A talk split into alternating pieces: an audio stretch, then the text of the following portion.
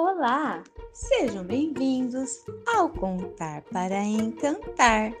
Continuando a nossa série Em Busca da Verdadeira Páscoa, episódio de hoje: O Cordeiro Pascal. Estamos quase lá. Onde? Ah, é, na Páscoa! Claro!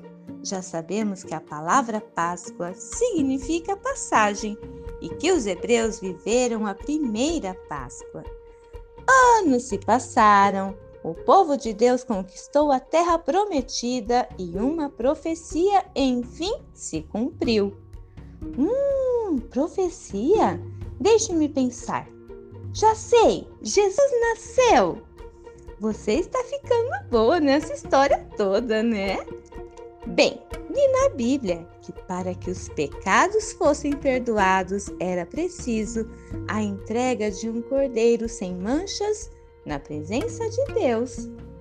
É, e Jesus veio à terra para estabelecer de uma vez por todas a remissão dos pecados, se entregando como um cordeiro santo para nos livrar de toda condenação. Ele é o cordeiro pascal que nos marca com o seu sangue para nos proteger e nos perdoar de todo pecado. Exatamente como aconteceu lá no Egito. Que bacana! Uma história de amor tão forte, digna de uma grande celebração.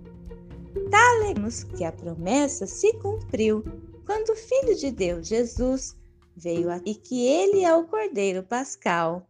Mas cadê a Páscoa?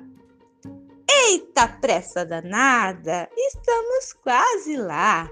Mas quer um conselho? Vai buscar uma caixinha de lencinhos, porque você vai se emocionar. Até o nosso próximo episódio! Não perca por nada, hein?